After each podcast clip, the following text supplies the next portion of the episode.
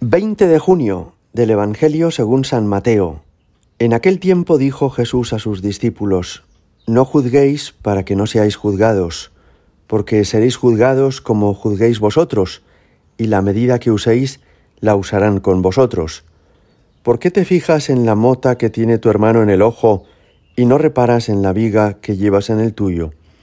¿Cómo puedes decirle a tu hermano, déjame que te saque la mota del ojo, teniendo una viga en el tuyo.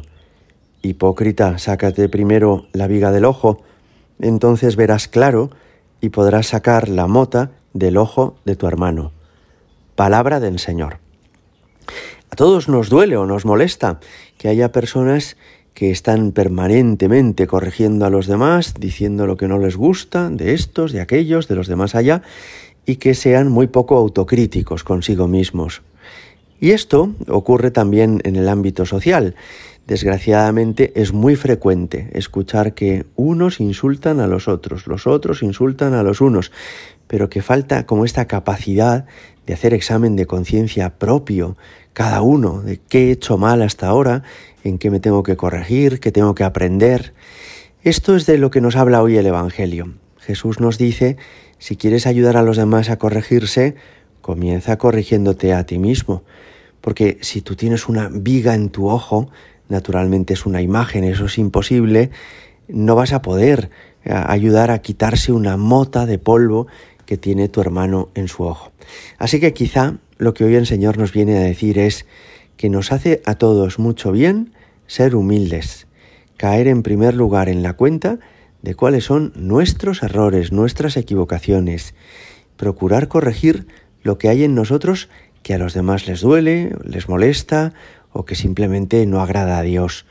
Y después, que si tenemos que corregir a los demás, y eso a veces ocurre, lo hacen los padres con los hijos, los maestros con los alumnos, bueno, pues que si tenemos que corregir a los demás, lo hagamos de tal manera que no les resulte doloroso, sino que les resulte apropiado, que les haga bien.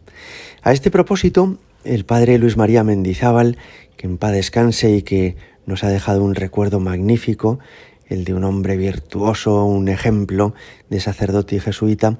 Él nos decía que en la vida se puede decir prácticamente todo.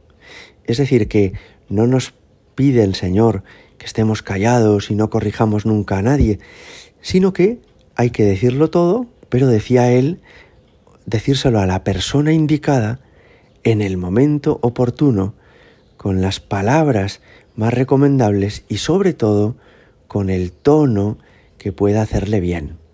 Es decir, corregir a los demás es a veces un deber y es a veces un favor que les hacemos a nuestros amigos, a nuestra familia, pero les hace bien cuando lo hacemos de este modo, cuando se corrige con cariño, cuando dices las cosas en privado y no en público, que eso humilla mucho, y cuando utilizas las palabras más adecuadas y también el tono más oportuno. A todos nos sienta fatal cuando nos corrigen mal, cuando nos dicen las cosas pues como para hacernos daño, para humillarnos, ¿no?